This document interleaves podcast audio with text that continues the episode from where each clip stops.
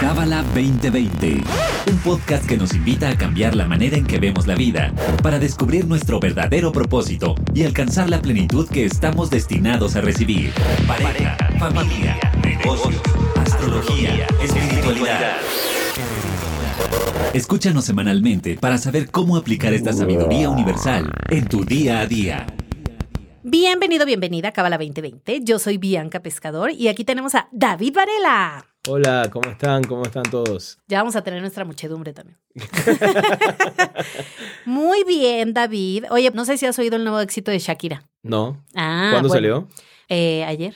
¿En serio? Ayer salió el preview y hoy salió su nueva canción. Y ya tiene La, u- la ul- 34 la última que millones de views. Los últimos que escuché fueron los de que hicieron con Black Eyed Peas. Que hizo con Black Eyed Peas? Esa es la última canción de Shakira que escuché. ¿No viste la de Black Eyed Peas? Ay, no, ¿cuál? Don't you worry. ¡Ay, está Sí, padrísima! esa es la de Black Eyed Peas. Está padrísima. No, no, esta es acerca de su ruptura. Y entonces está dando muchísimo de qué hablar, porque la frase principal, bueno, una de las principales de la canción, es las mujeres ya no lloran, las mujeres facturan. ah, ¿qué tal, eh? En empoderadas. Pero está dando mucho de qué hablar esta Ajá. frase. Ah, ¿en serio? Y viene muy ad hoc, porque hoy, para ti que nos escuchas, vamos a hablar de dinero, Ajá, ajá. de ¿Y qué- inteligencia pero qué- financiera. ¿Qué está hablando? de- ¿Qué está hablando de qué hablar? ¿Qué dice la gente? Ves que sí, bueno, no se divorció porque nunca se casó, pero Piqué le puso el cuerno con Clara Ajá. y entonces Shakira lleva ya varias canciones como buena artista que es, sacando su arte, su emoción a través de su arte. Y entonces ahora nos presenta este nuevo éxito que se llama, no me acuerdo cómo se llama, pero la frase que está en todas las redes sociales es las mujeres ya no lloran, las mujeres facturan. Está cool. Está muy padre. Está muy padre. Y esto nos viene, bueno, hay muchos, eh, hay un meme en donde se ve la cara de Shakira y cómo se va transformando en Paquita la del barrio. Eh, ya sabes, pero justo venía de, vengo de una comida en la que una persona decía, es que ella está aprovechando, ¿no? Y está haciendo dinero de su situación. Yo más bien creo que está sacando sus emociones en su arte, que su arte es hacer canciones y cantarlas. Em, pero el tema que nos atañe es la inteligencia financiera y hoy vamos a hablar acerca del dinero, de dónde viene el dinero. Porque se habla de un mal necesario. De los árboles. Mi mamá siempre me decía que el dinero no viene de los árboles. Y si viene de los árboles, ¿estamos si de acuerdo? sí. Sí. Que el dinero no crece en los árboles, siempre me decía. el dinero no crece en los árboles. ¿No? ¿No te dijeron eso a ti? Sí, claro. No, eh, interesante. ¿Qué fue lo último que dijiste? De, lo último que dijiste que quería decir algo al respecto de eso. ¿De dónde viene el dinero? Ah, no, que es un mal Es necesario. un mal necesario, exacto. Mucha gente piensa eso. ¿Estás de Ujú, acuerdo? Mucha sí. gente piensa es un mal necesario. Como que, ¿qué opinas de eso? ¿Qué es lo que la gente piensa de eso de que es un mal necesario? ¿Por qué dicen que es un mal necesario? Porque en el mundo ideal no existiría. En el mundo ideal todo a lo mejor sería gratis o sería, pues yo estoy dispuesta a pagar esto, o a lo mejor una negociación. ¿no? O sea, por ejemplo, voy a poner mi caso, yo ahorita para lo del retiro, el hotel, me dieron un precio y digo, está carísimo. Ajá. Entonces, a lo mejor en el mundo ideal sería como, no, no, no, oiga, mi presupuesto es tanto. Y me dirían, claro que sí, señorita, bienvenida. Ese es su presupuesto, nos ajustamos. Nos ajustamos a su presupuesto. No, en verdad el dinero, vamos a empezar por qué es el dinero en esencia, por qué Ajá. existe el dinero, ¿verdad? ¿Por qué existe el dinero? So, tenemos que entender que todo el mundo, y hablando ya espiritualmente, somos vasijas. Imagínate una vasija, ¿no? Nuestra alma es una vasija que tiene una luz. Pero la luz es distinta. Cada vasija es distinta, tiene una calidad y una cantidad distinta de luz. Por ejemplo, todos nuestros talentos, todo lo que nosotros podemos hacer, todo lo que nosotros podemos dar, ¿verdad? Nuestra capacidad para, para crear, para manifestar, para trabajar, para lo que sea que hacemos en la vida, ¿verdad? Un doctor, ¿verdad? El- el- la sabiduría que tiene el doctor, eh, la sabiduría que tienes tú como, me explico, haciendo este podcast como influencer, la sabiduría que tienen las personas que hacen marketing para poder venderlas, no, es, es luz. ¿no? Esa, esa capacidad que tenemos dentro de nosotros es luz. Entonces, tiene que haber una manera porque, por ejemplo, vamos a decir que yo quiero un cuadro en mi casa, ¿verdad? Pero yo no pinto. Entonces, cuando estoy comprando, cuando estoy comprando un cuadro, lo que estoy utilizando es mi luz, que yo trabajé, por ejemplo, porque di una clase de Kabbalah, apunte. Entonces a mí me pagaron por dar esa clase de Kabbalah, por decirlo. Yo agarro ese dinero y compro ese cuadro. Es un intercambio de luz, porque tal vez el artista no puede dar clases de Kabbalah y yo no puedo pintar. Esa es la forma que intercambiamos nuestra energía. Ok. ¿ok? Esa es la forma que intercambiamos nuestra energía. Entonces tenemos que entender que el dinero también es una vasija de luz. Es una vasija de nuestra luz. Yo en la mañana me levanto y tengo salud, tengo motivación, tengo claridad, tengo sabiduría para lidiar con las tareas que tengo que hacer el día de hoy. Tú sabes, mi mente organizada, qué sé yo, todas esas habilidades, talentos, capacidades que tengo, es luz que está dentro de mi vasija. Y eso es algo muy poderoso que explica la Kabbalah. No hay nada nuevo debajo del sol. ¿no? Ujú. Eso es, es una frase que está escrito en Eclesiastes del rey Salomón. Que decía, no hay nada nuevo bajo el sol. ¿Qué significa eso? Que todo lo que existe ya en nosotros, nuestros talentos, ya existe en el Creador. Ok. ¿verdad? Todo está contenido ahí, nosotros somos una extensión. Entonces es como si agarráramos, por ejemplo, y el, por eso es que Kabbalah le llama a nuestra alma la vasija, es como si agarráramos, por ejemplo, un vaso y vamos al océano y agarramos un, un pedazo del océano. Lo que está dentro del vaso y lo que está en el océano es lo mismo. Es la misma agua, ¿no? La, la misma sal, la misma agua, los mismos minerales, exacto. Pero el vaso es una parte de eso, no es la totalidad. Entonces es lo mismo nuestra alma con el Creador. Por eso también se nos dice que somos imagen y semejanza al Creador. ¿Por qué? Porque nu- nuestra alma, todo lo que está contenido en nuestra alma, nuestras capacidades, ya existen en la luz del Creador. Y nosotros somos un- una parte de ello. Y esto es algo, hablando de este tema que me viene, acaba de venir a la cabeza, yo sé que este no es el tema de hoy, pero es algo bien interesante. Porque, por ejemplo, hay una teoría, o sea, la física cuántica es bien loca, ¿ok? Es bien loca la física cuántica. Cuando la gente empieza a estudiar física cuántica se pone bien complicado. ¿no? Se pone bien complicado porque lo que nosotros percibimos en este mundo físico, que lo percibimos como lo percibimos, ¿verdad? El tiempo y cómo las cosas funcionan aquí, ¿verdad? Y las fuerzas, la gravedad, etcétera.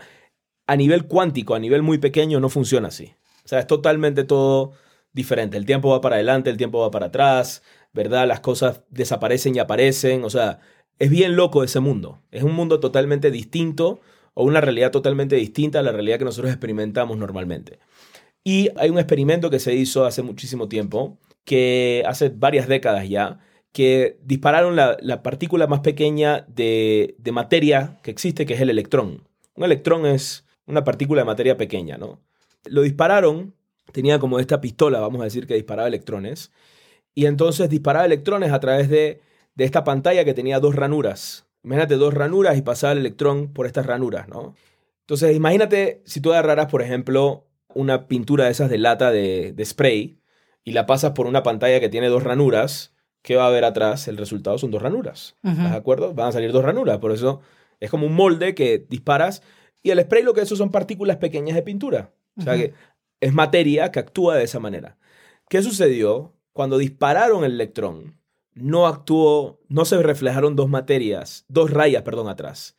Se reflejó un patrón de interferencia que son varias rayas, que lo que explican es cuando eso es como actuaría una onda. Cuando dos ondas pasan por esas dos ranuras, se cruzan en varios puntos y se juntan en varios puntos, ¿verdad? En sus valles, cuando la onda, el valle de la onda y el, el pico de la onda se, se junta, se anula. Y cuando se juntan, los dos picos se aumenta. ¿Me, explico? Entonces se crea este patrón de interferencia que son varias, varias líneas, por decirlo así. En vez de dos, son varias líneas. Entonces los científicos se quedaron, ¿cómo es posible que el electrón, que es materia, debería actuar, debería, el, el resultado debería ser dos ranuras, como actúa toda la materia que nosotros vemos en este mundo? ¿Cómo es posible que se crea un patrón de interferencia como si fuera una onda? Se dieron cuenta que la materia también es una onda. Una onda de potenciales le llaman. ¿Qué significa eso prácticamente? En términos generales. Que la materia está esparcida por todo el espacio. O sea, cada electrón, y esto es algo bien interesante, cada partícula de materia no está en un punto como nosotros lo pensamos que está, que está, bueno, aquí está. Así como si agarramos una bolita, bueno, aquí está la bolita, está en este lugar. No, a ese nivel está esparcido por todo el tiempo y el espacio. Es algo, te dije que iba a ser un poco loco, ¿no? En el momento que nosotros interactuamos con eso, se colapsa todas las posibilidades de esa onda y se particulariza en el, en el lugar donde yo la estoy experimentando. Y esa es nuestra interacción. Cuando interactuamos con el mundo físico, todo está, antes de interactuar, todo está en un estado potencial existe de todas las formas habidas y por haber. Por ejemplo, si tienes una puerta enfrente que la estás viendo blanca, en una realidad subatómica, esa puerta es de infinito colores. Pero en el momento que tú interactúas con esa puerta, se vuelve blanca. Ok. ¿Ok? Y así mismo es nuestra luz. Existe una infinidad de potenciales y habilidades y energías y talentos, pero nosotros lo particularizamos y escogemos un pedacito de eso. Escogemos un pedacito de eso. No sé si me estoy explicando lo que estoy diciendo. Ujú, Entonces, por ejemplo, todas las cosas que tú no puedes hacer en los mundos superiores existen, pero tú estás jalando nada más un pedacito de eso. Entonces, el ejemplo de la partícula y la onda es como, por ejemplo, las ondas de radio, ¿no? Tienes miles de emisoras que tú puedes escoger, pero tú escoges una y esa es la que estás escuchando en ese momento. No puedes escuchar todas a la vez, escoges una a la vez, pero las otras ondas están ahí también. Ajá, existen. Existen y están ahí, nada más que tú estás sintonizando a esa onda específica. Ok. Y lo mismo es con nuestros talentos. Nosotros estamos sintonizando a eso específico, pero todo lo demás ya existe. Entonces tú tienes una emisora de radio de talentos, yo tengo una emisora de radio de talentos, y el dinero nos ayuda a intercambiar esa energía. Nuestros talentos, nuestra luz, al final del día nos ayuda a intercambiar eso, y por eso existe el dinero. Y en verdad, si te das cuenta, si lo vemos de esa manera, es luz. El dinero es luz. Por eso queremos dinero, porque nos da luz, nos da la capacidad, nos da poder, nos da fuerza, nos da la habilidad de crear. Me explico, es luz, es literalmente es una vasija de luz. Y muchas veces nosotros pensamos que, que es algo malo, pero tenemos que entender que la luz es energía, ¿verdad? Es energía. Y así como la energía eléctrica, si tú no sabes cómo funciona la energía eléctrica, te puedes lastimar. Si tú sabes cómo funciona la energía eléctrica, te funciona muy bien. Entonces hay sabiduría espiritual detrás del dinero también. Así como hay sabiduría espiritual detrás de todo en la vida, que es energía, y eso es lo que lidera la Kabbalah, en- entender las energías, cómo se manifiestan. Hay sabiduría espiritual detrás del dinero para que ese dinero no nos lastime. El problema es que como la mayoría de la gente no sabe de esta sabiduría espiritual detrás del dinero, termina lastimándole. Termina creando peleas y por eso lo vemos como un mal necesario, pero en verdad no es un mal necesario. Es como decir que la electricidad es un mal necesario. La electricidad no es un mal necesario, la electricidad es, es energía que si uno es sabio sabe cómo utilizarla a su provecho y que le beneficie. Si uno es tonto, mete el dedo en el enchufe y se electrocuta. Y eso es lo que nos pasa muchas veces con la energía del dinero. Acabo de ver una serie Ajá. que se llama Made of, el monstruo Ah, de Wall Lo Street. empecé a ver, lo empecé a ver ayer. No la terminé de ver, pero sí, estaba interesante. Está muy buena. Acaba de salir en Netflix, ¿no? Reté a Netflix porque decía que era 76% para mí. Dije, la voy a ver, me encantó. Claramente Netflix sabe que no. Fíjate, cómo me conoce bien Netflix. Pero Yo me creo que gustó, mí decía que era como 89. un poco más. Me gustó mucho esta serie, pero sí me quedé pensando ahorita que decías de la vasija. Se las voy a spoilear. Este hombre al final es procesado por un engaño de más de 60 billones de 60, dólares. 60 mil millones de dólares. Ajá. O sea, ni siquiera sé cuántos ceros tiene eso, ya sabes. O sea, era como de, dude, o sea, ok, mil dólares, bueno, ya, va, róbatelos. Pero, o sea, 60 también es de mío, pero es como demasiado, o sea, ni siquiera sé cómo se escribe. Entonces, ¿eso qué quiere decir? ¿Que su vasija es como gigante o...? No, porque al final del día puede ser sí que tenía una vacía muy grande, pero al no tener sabiduría del dinero, ¿qué terminó pasando? Está preso. Ya se murió. Bueno, ya se murió. Pero, eh, pero terminó preso, terminó, o sea... sí. Ah, no, todo- terrible, terrible. sí, te- sí le dio una luz impresionante, pero fue un chispazo de luz, fue un cortocircuito. Así como cuando se quema un bombillo que pasa, hay un chispazo de luz y después se apaga. Entonces, eso es lo que nos pasa normalmente con el dinero, ¿no? Que como no sabemos de esa energía y pensamos que sabemos, tal vez sabemos cómo engañar a gente o sabemos tal vez mucho de finanzas, pero no sabemos de la energía detrás del dinero, entonces nos puede lastimar. Ok. Me explico, nos puede lastimar, nos puede... Y sí, no solamente se lastimó él, sino que lastimó a muchas personas. Pero es de la misma forma, por ejemplo, otra, otra, in- o sea, una de las cosas, por ejemplo, que Einstein descubrió es todas eh, las fuerzas nucleares, ¿no? Hoy en día tenemos plantas nucleares que funcionan a través de eso y hay tantas cosas, los rayos, los rayos X, que cuando una persona se fractura un hueso, todo eso viene de esas teorías de Einstein, pero también la bomba nuclear, que causa destrucción. Entonces, cuando hablamos de energía, cuando hablamos de energía, by the way, no solamente en eso, una de las cosas más espectaculares que explica la Kabbalah es que cuando experimentamos caos en nuestra vida, también es luz. Es luz que nos está lastimando. De la misma forma como si fuéramos, al, Ah. como si fuéramos al- a la playa, ¿verdad? Y no nos ponemos bloqueador y agarramos todo el sol. No decimos, ah, el sol se portó mal conmigo y me quemó. No, no me protegí, no supe, me quemó, me lastimó, ahora tengo insolación. Ok. ¿Me explico? Entonces, todo es luz, todo es energía. Y a estudiar Kabbalah es aprender cómo, cómo funciona esa energía y cómo esa energía no me lastima, sino que me trae bendición. ¿Okay? ¿Cuáles serían como estas reglas básicas para esto? Porque también otra pregunta que tenía era como si la manera de ganarlo afecta en esta luz. ¿Cómo así? Voy a pensar, por ejemplo, en el narco. Ajá. ¿no? Hay una manera de ganarlo que no es tan linda. Pero por supuesto, ponte a pensar, o sea, una persona, eh, hoy en día vemos gente que hace dinero de mala manera, ¿verdad? Y tal vez engañando a otros o lastimando a otros. ¿Y cómo crees O robando que, o robando? ¿Cómo crees que viven su vida? No, a ti que te gusta Netflix, claro. ¿cómo?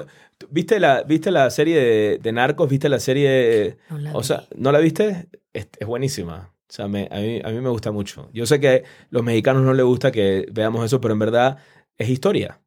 Es, es interesante Sí. ver eso porque realmente es... Yo sé que es una historia oscura, pero inclusive es una historia oscura. Tenemos que aprender de eso porque ver qué es lo que está pasando y como despertar, entender qué, es, qué, qué hay detrás de todo esto. Y era impresionante, ¿no? Si tú te pones a pensar, ¿no? La primera no era de México, la primera era de Pablo Escobar. Y veías a este tipo que tenía dinero que no sabía qué hacer con el dinero. Ajá. O sea, literalmente lo enterraba y el dinero se le podría. Había una escena también que tiraba el dinero a la, al fuego, ¿verdad? Porque no, no tenían, no tenían calefacción, no tenían electricidad porque estaban en la montaña, pero tenían tanto dinero que usaban el dinero como leña. Y se, calenta- se calentaban con dólares. O sea, así, Guau. ¿no? Ajá. Pero obviamente estaba en caos. Claro. Él estaba en caos, preocupado que si se lo iban a matar, si iban a matar a sus hijos, que se iban a matar. Y tenía que mostrar, obviamente, que era súper fuerte y que esto y que no sé qué. ta, ta, ta. ¿Entiendes? Entonces, uno no vive en paz. Uno no vive tranquilo. Uno no vive. Sí, puedes tener todo el dinero y puedes comprarte todo lo que tú quieras, pero ¿qué hemos aprendido de eso? Te da luz temporal. Sí, al final se cobra caro. O sea, Claro. eh, Madoff, por ejemplo, que engañó a las personas 45 años. Vas a ver en la serie cómo se ve que, que como que él está exhausto. O sea, dice, ya, please, agárrenme. Ya sabes. o sea, esto ya- sí. Y Ya. yo pensaba, o sea, es 45 años vivir una mentira, 45. O sea, Y pobre eso es una de las primeras cosas, uno de los primeros puntos que pensamos que si tengo mucho dinero voy a ser feliz para el resto de mi vida. No necesariamente. O sea, no, cuando digo no necesariamente, no es que no tiene nada que ver lo uno con lo otro. ¿verdad? La felicidad y tener dinero, uno puede tener mucho dinero y ser feliz, o uno puede tener no tener tanto dinero y ser feliz, o Y uno puede tener mucho dinero y ser terriblemente triste, Miserable. Miserable y viceversa. O sea, lo mismo, o sea, no tiene que ver con eso, no, tiene que ver, no tiene que ver con la cantidad y la- el numerito que tengo en la cuenta de banco lo que me va a hacer feliz. Ya me acordé. ¿Te Ajá. acuerdas que una vez llegué yo en crisis porque David Chappelle, David Chappelle, ah, David Chappelle, sí. que hizo este concierto en UK Sí, sí, sí, sí. y entonces va Elon Musk y dice, pido un aplauso al honorable público para Elon Musk, el hombre más rico del planeta. Y en lugar de la gente aplaudirle, lo abucheó, Ajá. lo abucharon. Y yo justo hacía esta reflexión como de, siento que el mérito no debería ser, tiene mucho dinero, es el hombre más rico, sino cómo llegó ahí. ¿Cómo llegó ahí? Sí. A mí, a mí la verdad, sí, Elon Musk es, una- es un personaje controversial, pero eh, tú y siempre las personas que, pienso yo, las personas que, muchas personas que llegan a esos lugares que son revolucionarios, que crean un impacto, son controversiales, ¿verdad? Y va a haber gente que va a estar de acuerdo con ellos, va a haber gente que está de desacuerdo con ellos. Ahora en la pandemia todo el mundo le da durísimo al Bill Gates, ¿te acuerdas? Si no hubiera habido Bill Gates, no hubiera habido Windows, si no hubiéramos tenido, o sea, me explico. O sea, hay tantas cosas, ¿no? Claro. Eh, Es, hay tanto de ver de tal. Yo no, yo no me meto tampoco a juzgar, cada uno tiene su proceso. Yo he aprendido también que siempre cuando vemos a alguien y decimos, no, es que esta persona es tal y tal, ¿qué, qué sabes tú? O sea, no, Claro, no, no tienes no la menor idea, Sí, o sea, no exacto. tienes la menor idea por lo que está pasando, por lo que cree, tal vez en ese momento él cree algo, está convencido de eso y está empujando para allá con todo. Uno no sabe, uno nunca tiene la película más comple- la com- completa de nada, pero algo, algo que sí es cierto es que, hablando de, ok, vamos a decir que quiero más dinero en mi vida. Quiero más dinero en mi vida, me gustaría tener más dinero en mi vida. La mayoría de las veces por la cual queremos más dinero en nuestra vida es porque estamos pensando en nosotros mismos. Quiero dinero porque tengo que pagar mis deudas, quiero dinero porque tengo que pagar la renta, quiero dinero porque quiero, tengo que, ¿verdad? Lo que sea que yo quiera, tengo que lidiar. Y es normal, ¿no? Quiero Tener- viajar. te- quiero viajar, que estamos pensando en nosotros mismos, ¿verdad? Entonces, ¿qué pasa con eso? Está bien, o sea, no, está bien que querramos viajar y está bien que querramos cosas en la vida, y está bien, no pasa nada. Pero si nada más queremos dinero, queremos esta bendición, esta energía en nuestras vidas para nosotros mismos, estamos en total desafinidad con el propósito de la creación. Ujú. El propósito de la creación es venir a ser como la luz. venir a impactar, venir a crear, venir a, a influenciar. Entonces, si yo nada más estoy aquí deseando para mí, ¿qué es lo que le pasó a todos estos personajes?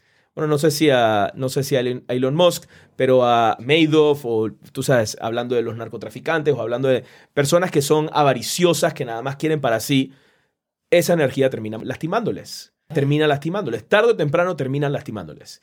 Y ahora más que nunca. Tal vez antes podían pasar generaciones de familias que de repente tal vez sus hijos o sus nietos pagan el pato, ¿verdad? Pero ahora, como todo es más rápido, como lo hablamos, el tiempo se está cortando, ahora es más rápido también eso. Ahora también es más rápido el efecto de cómo estamos lidiando con esa energía. ¿No? Entonces tal vez antes, ¿sabes? El abuelito que fue el que robó y mató y hizo todo, hizo una gran fortuna y le heredó a sus hijos y sus nietos y sus bisnietos ya no, no están enterados de qué fue lo que hizo el abuelo, ¿verdad? Y están viviendo la fortuna. Eso ya cada vez menos y menos pasa, porque, porque ya causa y efecto ya es más corto. Y entonces, eh, si vivimos, y obviamente nadie quiere, si tú eres una persona que sabes que todo lo que estás haciendo ahorita mismo va a tener un efecto en tus nietos negativo, tú no quieres hacer eso. Digo, tal vez hay personas que todavía están tan ensimismadas que dicen, ah, ¿qué me importa? Pero ese es el punto, ¿no? Va a haber una consecuencia, aunque no la veamos, va a haber una consecuencia no es porque robamos o matamos o lo que, lo que sea que hicimos que está mal. No, no. Es porque no estamos utilizando esa energía con el propósito que se nos está dando. La razón por la cual el Creador nos da luz todos los días es para que seamos como la luz. Es para crear un impacto en la vida de las otras personas y administrar esa energía. Ese es el primer, tú me estás diciendo tips, ¿no? La primera conciencia que tenemos que tener es que esto que yo estoy recibiendo, que me permite a mí hacer dinero, ¿verdad? Mi talento, mi luz, todo, no es mío. Es un préstamo. Es un préstamo, no es mío. Nada es mío. Entonces, si esto no es mío, ¿no? Si yo te presto algo, vamos a decir yo te presto dinero, y yo te digo, Bianca, cuídame este dinero. ¿Tú cómo vas a utilizar? Alguien, de repente sales, tú sabes, sales aquí, sales en tu, en tu coche y de repente te encuentras con alguien, ¿verdad? Y vamos a decir, tú tienes, qué sé yo, mil pesos en el bolsillo, ¿no? Y de repente te encuentras con alguien y viene y te dice, oye, ¿me, ¿me das dinero? ¿Tú qué le dices? No tengo dinero, porque el dinero que tengo es el dinero que, que David me dio para que yo se lo cuidara, no es mi dinero, ¿verdad? Mm. Entonces tú eres responsable con ese dinero, no se lo das a cualquiera o lo, o lo malgastas o de repente te vas y sabes que voy a ir al casino y me lo voy a jugar todo al rojo o voy a comprarme... No, este dinero es... David me lo dio con un propósito y me lo dio con una razón y para algo y me dijo que lo hiciera algo con esto. Tú lo cuidas. Si yo te regalo el dinero, si yo te digo ahora este dinero no es mío, sino que es tuyo y haz con él lo que te da la gana sales y probablemente te presas y entonces ahí le das 50 pesos y le diste al otro lado, y te quedaste sin dinero, ¿verdad? Cuando nosotros entendemos que no es nuestro, empezamos también a apreciarlo más y a utilizarlo de una forma más responsable. Cuando nosotros pensamos que es nuestro, nuestra energía, nuestro tiempo, que la semana pasada estábamos hablando de tiempo, nuestra energía, nuestro tiempo, nuestro dinero, ahí es cuando empezamos a malgastarlo ahí es cuando empezamos a desperdiciarlo, ahí es cuando empezamos a hacer decisiones tontas con el dinero. Estaba escuchando, hace unos días estaba escuchando a un estudiante que me estaba diciendo que tiene una, sociedad con su pareja y la pareja, porque tenía, tenía problemas de dinero, ya los bancos no le dan créditos, y ella puso, en vez de poner los préstamos y todo al nombre de la empresa, lo puso a su nombre y ahora está endeudadísima y ahora se quiere divorciar de la pareja y no puede divorciarse de la pareja porque ella es la que debe todo el dinero y entonces ahora depende de la pareja. O sea, una cosa toda... Pero, ok, ¿por qué tomamos esa decisión? Empieza con la raíz, empieza con la semilla de yo pienso que es mío. No, no es mío. Esta luz que estoy recibiendo hoy, ¿por qué hice dinero? Porque yo recibí luz hoy. Porque recibí salud, porque recibí esto, recibí lo otro, recibí talento, recibí capacidad. Y me tengo que preguntar, eso es lo que significa ser humilde. ¿Qué quiere la luz que haga con esto? ¿Qué quiere la luz? ¿Cuál es el propósito? Cuando empezamos a estudiar Kabbalah entendemos el propósito de la creación y cuál es el propósito de venir a este mundo, de ser como la luz. Entonces también, ok, ¿cómo yo soy como la luz de este dinero? Que no significa regalárselo primera, a la primera persona que vea. Si tú vas con Dios y le dices, Dios, Dios, por favor, necesito que me resuelvas este tema en tu vida, ¿te lo resuelve de una vez? No. No. ¿Por qué? Porque a veces te dicen, no, ahora mismo no te lo tengo que resolver porque tienes que pasar por este proceso. ¿Verdad? so, Dios también dice que no a veces. Entonces nosotros también a veces nos cuesta decir que no, nos cuesta poner límites. ¿Por qué? Porque pensamos que es nuestro. Y lo segundo también es, ok, ¿cómo genero ese impacto? Entonces algo que yo siempre hablo, que yo sé que estamos hablando de esta persona controversial, Elon Musk, Pero ponte a pensar, ¿no? Elon Musk, la primera empresa que hizo Elon Musk, no sé si sabías, es PayPal. Ah, ¿de verdad? Sí, y él vendió sus acciones de PayPal y con esa plata mon- montó Tesla. Ok.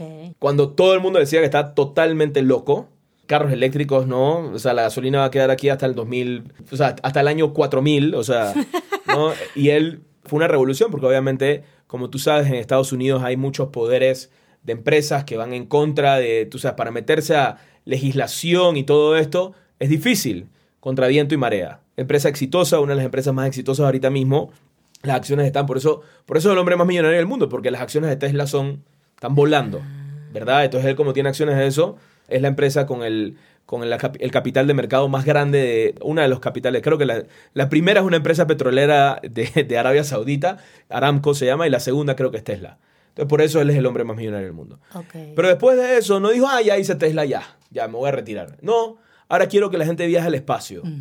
¿verdad? Y entonces creó, desarrolló, no sé si tú sabes, que, por ejemplo, ¿no? Antes los cohetes, los primeros cohetes, los Apolo 1, 2, 3 que iban al espacio, fueron a la Luna, lo único que sobrevivía de ese cohete era la capsulita que estaba ahí arribita, todo lo demás explotaba. Era, imagina que tú agarres un vuelo a Monterrey y cuando llegas, lo único que queda del vuelo es tu asiento del, del avión. O sea, ¿cuánto te costaría? Tendrías que comprar un avión cada vez que quieras volar a Monterrey. Lo que hizo Elon Musk fue desarrollar unos cohetes que eran reutilizables. Ah. Entonces disminuyó el costo de viajar al espacio a casi nada. ¿Me explico? Wow. Entonces, los gringos, que NASA la tenía quebrada, que esto es lo que tenemos que entender, los gringos que NASA tenía, estaba quebrado NASA, tenían que ir donde los rusos, que ahora mismo están en guerra, los gringos y los rusos, tenían que ir a los rusos a pedirle prestado sus cohetes para mandar a sus astronautas al espacio y mandar satélites, porque no tenían cohetes. Y este tipo desarrolló esta tecnología con su empresa, obviamente no fue él, fueron todas las personas, su equipo, desarrolló esta tecnología. Entonces, ese impacto que está creando, el resultado es que tiene dinero. ¿Me explico? Es un resultado. Es un resultado. No es que él está diciendo, ¿cómo me voy a hacer el hombre más millonario del mundo? Cuando ves, por ejemplo, el, ej- el ejemplo de, de, de Madoff, que, vimos la, que estamos viendo la serie, que era eso. Sí. ¿Entiendes? Él es mi casa, mi es- carro, mi avión, mi helicóptero, mi esto, mi aquello, mi, mi, mi. Exactamente. Entonces tú ves la diferencia de personajes. Uno está pensando cómo crear un impacto en el mundo y usa un t-shirt, tú sabes, roto, ¿verdad? Y el otro lo único que quiere es cómo la gente me ve, pensando en mí. Sí. Y así mismo le daña. Sí. Uno le daña y el otro le da ben- bendiciones. Entonces en nuestra vida también, a un nivel más micro, tal vez no somos ni Madoff ni... ni pero también cómo yo estoy relacionándome con el dinero. Quiero más dinero porque quiero nada más pagar mi renta y yo, yo, yo, yo, yo, que es esencial, sí, pero nada más estoy pensando en mí. O también quiero dinero porque tal vez quiero crear, quiero impactar, quiero empezar a contribuir a una, a una fundación, quiero ayudar a este lugar, quiero también hacer cosas para otras personas de una manera eficiente. Entonces también empiezas a traer energía positiva al dinero.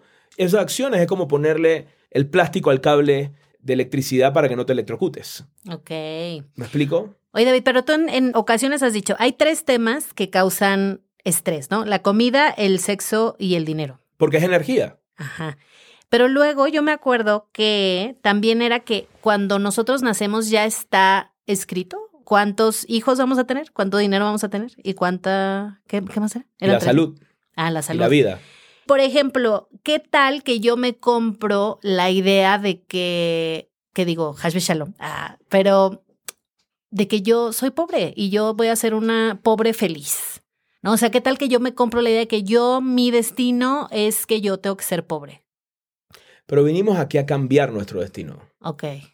¿Me sigues? Está escrito, pero no en piedra. Exactamente. Es lo mismo que la astrología. Cuando hablamos de astrología en Kabbalah, la astrología nos dice lo que constantemente nos va a desafiar, pero Ujú. no es lo que nos determina. Mm, Todo el propósito de la vida es romper esas barreras.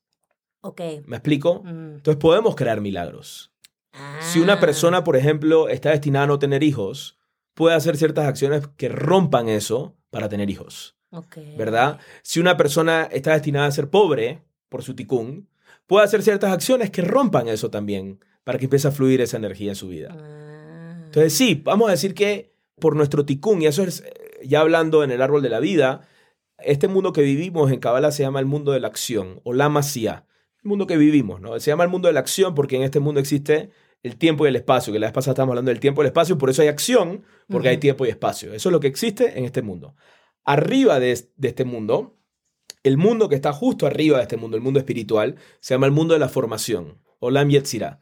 Y en el mundo de la formación está codificado, está programado todo lo del mundo de la acción. ¿no? Entonces imagínate que el mundo, vamos a decir que tú estás jugando un, un videojuego, ¿verdad? Ese sería el mundo de la acción, el efecto. Y toda la programación del videojuego es el mundo de la formación. ¿Cómo, está, cómo, se, arma, cómo se armó ese videojuego? ¿Qué está pasando en el videojuego? ¿Me explico? Entonces también nosotros hay ciertas cosas que están en ese nivel afectándonos. Ahí está la astrología, ahí están todos los ángeles que creamos con nuestras acciones. Cuando hacemos acciones positivas, creamos un ángel positivo, se guarda en el mundo de la formación. Cuando hacemos una acción negativa, se creamos un ángel negativo, se guarda en el mundo de la formación. ¿Verdad? Ahí está nuestro ticún, ahí está nuestras condiciones, ahí inclusive está la matemáticas, la ciencia, la ley de la gravedad, todo eso que condiciona cómo funciona este mundo está programado en el mundo de la formación. Pero arriba de eso hay otros mundos. Está el mundo de la creación y está el mundo de la emanación. Y podemos elevarnos a esos mundos y estar por encima del mundo de la formación y es el mundo de los milagros. Ah. ¿Me explico? También hay herramientas espirituales para romper. Sí, puede ser que hay algo que constantemente estoy atrayendo esta energía a mi vida, ¿no? Vamos a decir una persona que nació y sus papás siempre le dijeron que iba a ser pobre toda su vida. Y él se cree que va a ser pobre toda su vida. ¿no? Entonces, parte de su ticún necesitaba eso. Pero eso no significa que no lo puede romper Ok. y que no puede cambiar esa película. Ese es todo el propósito de este estudio, de cambiar nuestra película, de no quedarnos condicionados a, tú sabes, a lo que nos dijeron cuando estábamos chiquitos o sino romper esos esquemas. Y el dinero también funciona como las personas, que cuando no lo quieres, viene. Puede ser, eh, no es que no o lo hay que desear. No es que no lo quieres viene, sino que cuando no lo deseamos de una manera equivocada, porque sí queremos desearlo, pero ¿por qué lo quiero desear? Lo quiero desear, es como Elon Musk, ¿no? O Bernie Madoff. Es el ejemplo perfecto. No, Elon Musk quiere dinero. No es que le diga, no, yo, yo estoy bien, yo no quiero más dinero. No, ¿por qué quiero dinero? Porque tengo que construir un cohete, porque tengo que darle empleada, eh, trabajo a esta gente, porque tengo que mi empresa continúe.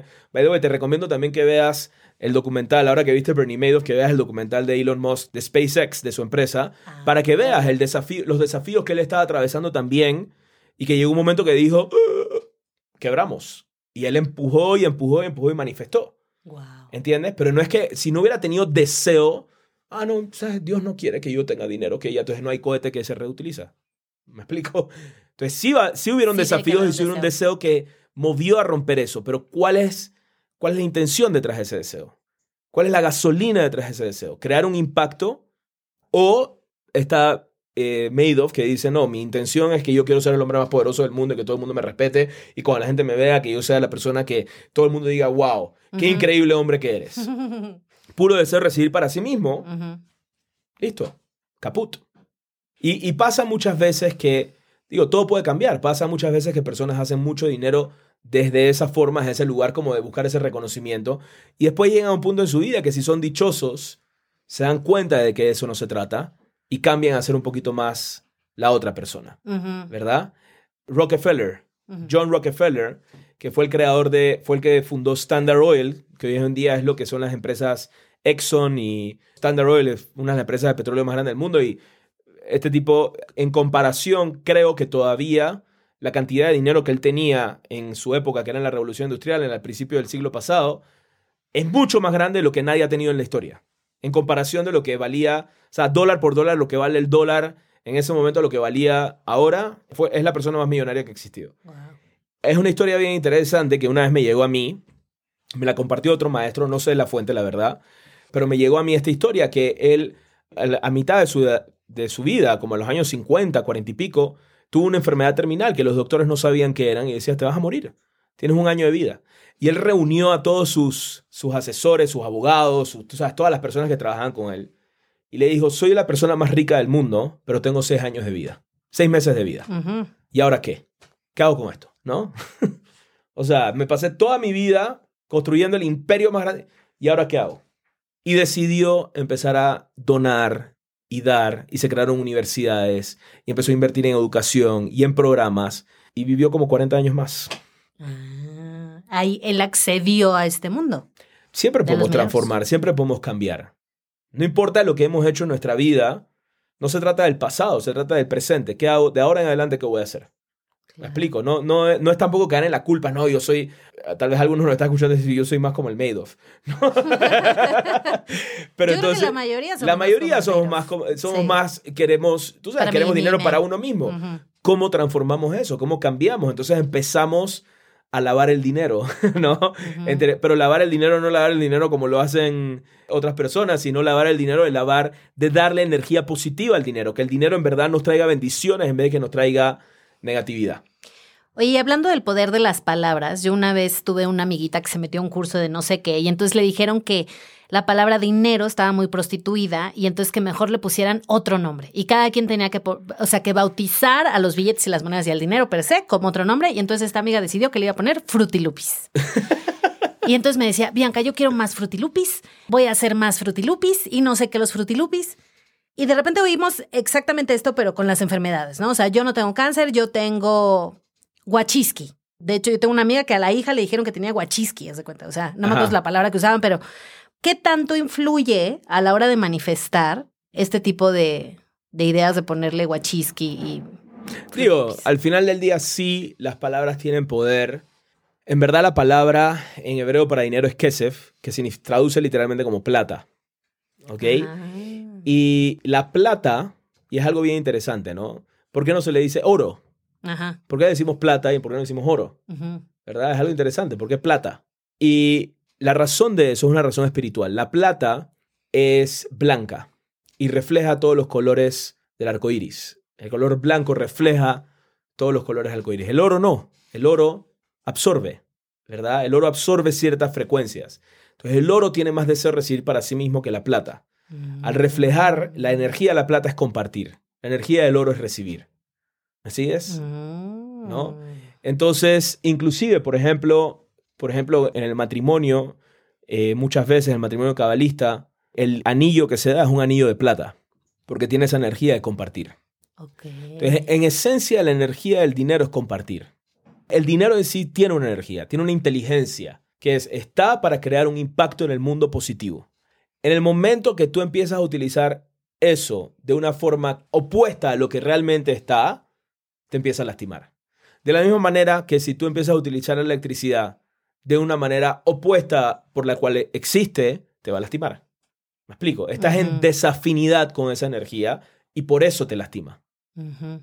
En sí yo creo que el dinero, o sea, en sí es positivo, o sea, es una energía que puede crear muchas cosas buenas, ¿verdad? Lo que tenemos es tener sabiduría de cómo lidiar con eso. Eso es lo que nos hace falta. No es, el problema no es el dinero. El problema es cómo utilizamos el dinero. Que es lo mismo también, por ejemplo, con el sexo o la comida. El problema no es la comida. El problema es cómo utilizamos la comida. Que la desperdiciamos o comemos mal o comemos a deshoras o entonces nos lastima. O mucho o poco. O mucho o poco o esto, lo que sea. Lo mismo con el sexo, ¿no? Si, si yo tengo sexo porque quiero dar amor, porque quiero crear vida, porque quiero darle cariño a mi pareja, es totalmente distinto a querer tener sexo porque ya estoy, me siento solo y quiero tener sexo con alguien. Entonces ese sexo te va a lastimar. Ese sexo es energía, te va a lastimar porque nada más estás pensando para ti. Al final del día, cómo se siente la persona al día siguiente, wow, me dejó y esto y no quiere nada conmigo, se siente mal, se siente sucia. Es por eso, porque es energía que no es que sea algo malo, no es que, no es que, no, es, no estamos hablando de ética o moral, estamos hablando de energía. Estamos hablando de energía, que si sabemos utilizarla, trae un efecto positivo. Y si no sabemos utilizarla, nos va a lastimar. Entonces eso es lo que nos pasa. Lo, que nos pasa es que no tenemos la sabiduría para usar esa energía de manera adecuada. Y por eso nos lastima. Y tú sabes, nos mantenemos en un momento de ilusión por un tiempo que pensamos que estamos en el, en el, tope, ¿verdad? Y de repente el bajón viene con todo y es como, ¿y por qué me pasó esto? Que es cuando mucha gente se suicida pasan cosas así o terribles, sí. Oye, David, pero yo tengo otra pregunta ya para terminar. El diezmo. Me acuerdo que una vez editando yo un libro que se llamaba, bueno, era algo del dinero, o sea, era como psicología con finanzas junto. Y entonces yo le sugerí como un capítulo del diezmo y como lo, yo lo definí fue, es como dejar ir el 10% de dinero para limpiarlo. Y me dice esta persona, cuidado con lo que estás diciendo porque pareciera que está sucio. Y entonces ya no supe qué decirle. Ah. no, porque nuevamente lo que no hay que limpiar, no, es que hay que limpiar el dinero en sí. nosotros tenemos un oponente, nosotros tenemos un, un ángel que constantemente nos está, todos, todo el mundo, no nada más yo ni tú, todo el mundo tiene este ángel que constantemente está viendo cómo está reactivo, cómo, por eso, por más que estamos hablando de esto, y decir, que la intención es compartir y esto, mañana tal vez vamos a estar como Bernie Madoff de vuelta, ¿verdad? Porque es una fuerza, es una fuerza que nos está, constantemente convenciendo a estar reactivos, a pensar en uno mismo, a tener miedo. Entonces, lo mismo con el dinero. Entonces, si utilizamos el dinero reactivamente, no lo malgastamos o no hacemos las decisiones correctas porque tenemos miedo a lo que va a pasar o juzgamos y no, y no hacemos ciertas acciones porque estamos criticando y juzgando, o estamos enojados y, perdemos una oportunidad, el oponente también se mete a administrar nuestro dinero, en cierta manera. ¿no? Entonces, lo, lo, que hay que limpiar no es el dinero, lo que hay que limpiar es el oponente que tenemos que controla nuestro dinero. Y esa es la causa por la cual no podemos ser prósperos. Esa es la causa. Entonces, los cabalistas explican que cuando uno, por lo menos, el 10% que representa, hay 10 dimensiones espirituales de Keter, Jochma, Binah, Geset, Burat, Feret, Netzachot, Yesod y Malhut. Malhut representa también el deseo de recibir para sí mismo. Entonces, cuando removemos Malhut, que es la décima dimensión, le cerramos. Hay una frase que el Rav Berg siempre decía es, sorry oponente, el restaurante está cerrado. ¿Verdad? Aquí no hay comida para ti. Y eso es lo que hacemos, bloqueamos que el oponente entre a controlar nuestro dinero. ¿No? Mm. Y es, una, es algo, es una práctica. Yo sé que a veces las personas dicen, no, yo no creo esto. No es sabiduría, es algo que, digo, uno tiene que practicarlo, pero las personas que lo, o sea, las personas que lo hacen y lo hacen con conciencia y con sabiduría, entendiendo lo que están haciendo, porque también puede ser que una persona da el diezmo porque quiere quedar bien con el, ¿sabes? con el sacerdote de su parroquia. No tiene nada que ver con eso. No tiene nada que ver con quedar bien con alguien o no tiene nada que ver con, tú sabes, con ser buena gente, no. Es una herramienta de proteger, protegernos a nosotros mismos de nuestro oponente para poder lidiar mejor con nuestro dinero. Entonces removemos esa energía, entonces nos rinde más, nos rinde más. O, tal vez removemos un miedo para poder negociar mejor en un próximo contrato. O estar abiertos para poder escuchar y ver una oportunidad de negocio, ¿verdad? Que ahí todas esas cosas se bloquean cuando realmente no estamos trabajando con nuestro oponente, trabajar en, en remover nuestro oponente. Algo muy interesante, hablando de John Rockefeller, no lo iba a traer a, la colación, pero una de las cosas que dijo también John Rockefeller es que, porque a veces nosotros decimos, bueno, es que, ¿sabes? Yo no tengo dinero para dar. Él recibía, su primer salario era de 50 centavos y daba 5 centavos de diezmo. Wow. 5 centavos de diezmo. Iba y daba 5 centavos de diezmo. Compartía 5 centavos. No, es, no, es, la cantidad, es el porcentaje, que es ese 10%, que es el malhut, el nivel de malhut, que representa ese deseo de recibir, que es lo que alimenta a nuestro oponente, quiero remover esto. Quiero transformarlo y compartirlo. Ok, y ahora cuéntame, porque yo a veces me creo la policía del diezmo, ¿no? O sea, es como de voy a donar mil pesos. ¿A dónde se van a ir esos mil pesos? ¿Qué van a hacer? ¿Dónde se van a estar? Quiero ver la foto del perro. O sea, es, ¿eso nos toca a nosotros? O más bien es como yo ya lo doy en esta fundación, confío en que llegue, bueno, eso es parte de lo que estamos hablando al principio, ¿no? Sí. De la responsabilidad. Sí, de la responsabilidad de, ok, ¿qué estoy haciendo con esta energía? Mm. ¿Verdad? Si tú vas y la primera persona que te pide vas y le das, tampoco, ¿no? O sea, es como, viene de ese lugar como que tal vez de culpa, tal vez de miedo, tal vez de, mm. de lástima, que no es un lugar de luz. Ni la culpa, ni la lástima, ni el miedo es un lugar de luz. Entonces también tenemos que aprender a dar. También tenemos que saber, ok, ¿Qué estoy creando? ¿Cómo estoy impactando con esto? ¿Qué impacto estoy creando? Y hay diferentes niveles de impacto. O sea, para mí el impacto más grande que una persona, y obviamente hay personas que tienen necesidades de, comida y tú le das un plato de comida, wow, le, salvaste la vida ese día, porque mañana van a necesitar comida de vuelta. La forma más poderosa de impactar para mí es que las personas entiendan el propósito del cual estamos acá. Y esa es la razón por la cual me dedico a lo que me dedico. Me dedico a lo que me dedico porque quiero, ¿verdad? eso es lo que yo creo, eso es lo que yo siento y esa es la razón por la cual quiero impactar a ese nivel. Elon Musk piensa que el impacto más importante es mandar a todo el mundo a Marte. claro. O sea, eso es lo que él cree. Entonces uno tiene que también eh, ir investigando eso. Es decir, ok, ¿cómo puedo ser más efectivo? Por ejemplo, una vez otro, otro maestro aquí, Mijael Ordóñez, me estaba contando que él tiene un estudiante que tiene que tiene una empresa el estudiante un día vino y dijo, oye, quiero darle a mis empleados en mi empresa, quiero darle a mis colaboradores, quiero darles algo. Entonces Micael le dijo, ¿por qué no le das 200 pesos a cada uno? ¿Verdad? Dale 200 pesos a cada uno. El, el dijo, 200 pesos, eso no es nada. O sea, o sea, 200 pesos, o sea, ¿qué estás hablando? Entonces le dijo, ¿por qué no agarras esos 200 pesos y le compras un libro del poder de la Kabbalah y se los das a cada uno? ¿Es la diferencia? Ah. Estás creando un impacto que tal vez le vas a cambiar la vida para siempre a, su- a tus empleados. Porque le estás enseñando, le estás dando una herramienta.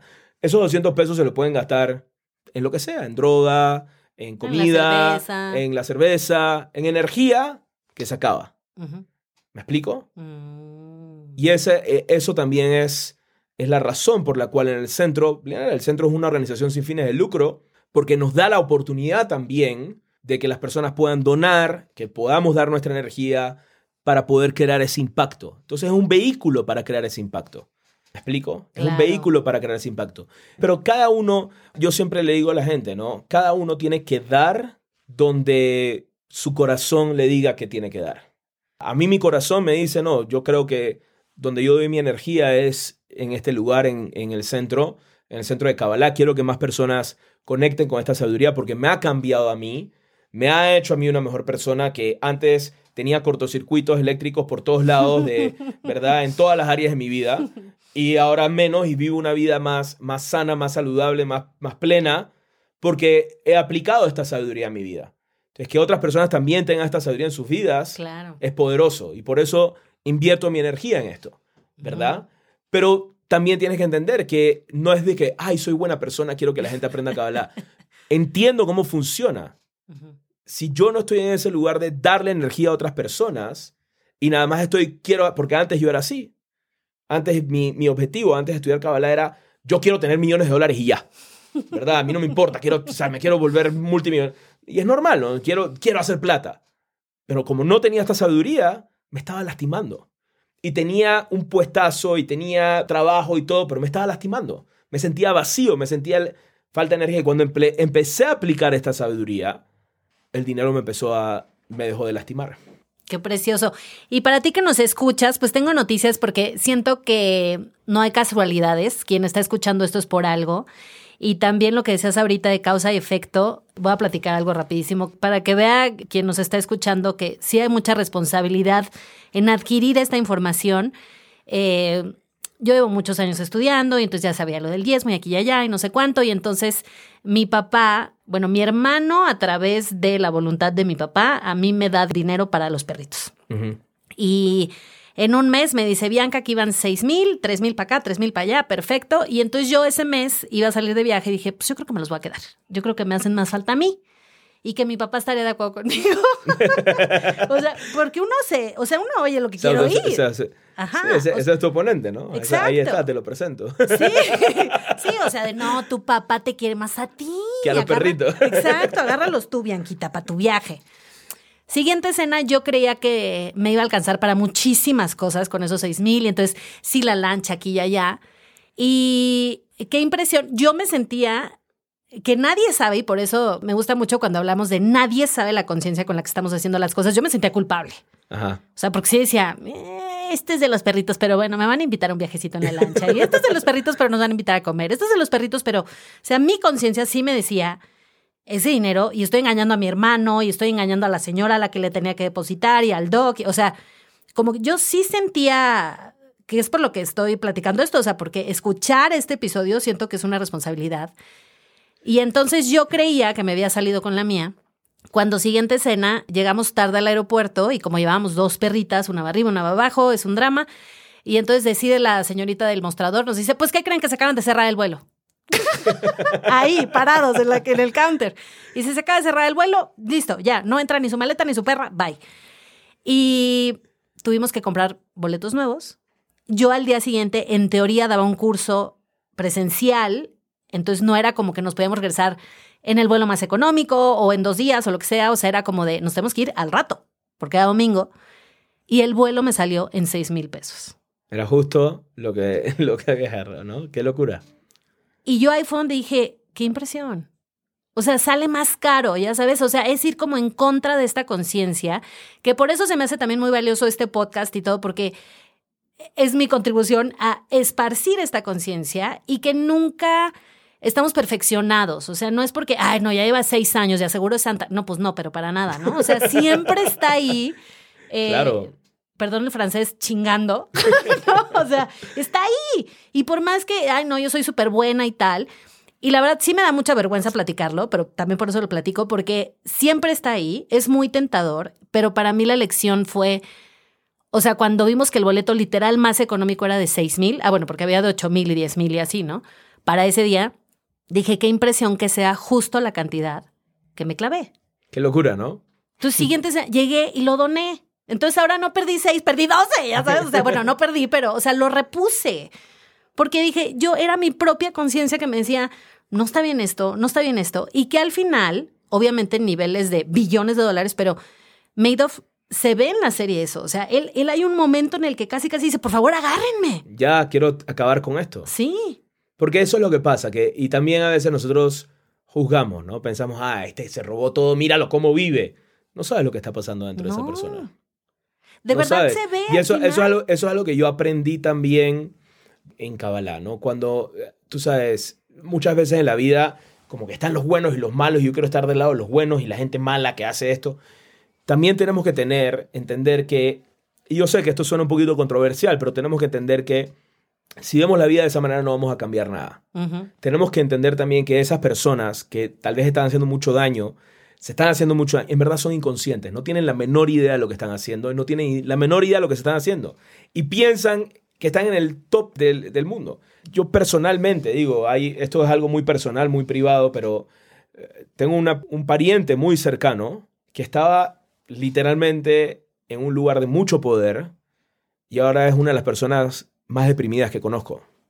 Y es difícil, porque obviamente, y, no, o sea, no, no, es, no es para criticarlo ni nada, pero cuando uno tiene eso, yo, yo, lo veía ahí cuando estaba en ese lugar, yo decía, wow, ojalá que tenga la habilidad de manejar toda la energía que está recibiendo, porque es mucha energía la que estás recibiendo. Es como si estuvieras ahí en la planta eléctrica recibiendo toda esa energía, ¿entiendes? Como que el shock puede ser así de grande. Claro. Entonces no hay que tenerle miedo a desear más, ¿verdad? No es como que, ah, no, yo no quiero ser de esa persona, mejor me quedo aquí chiquitito sin nada. No, sí queremos ser esa persona, pero al mismo tiempo quiero crecer con sabiduría.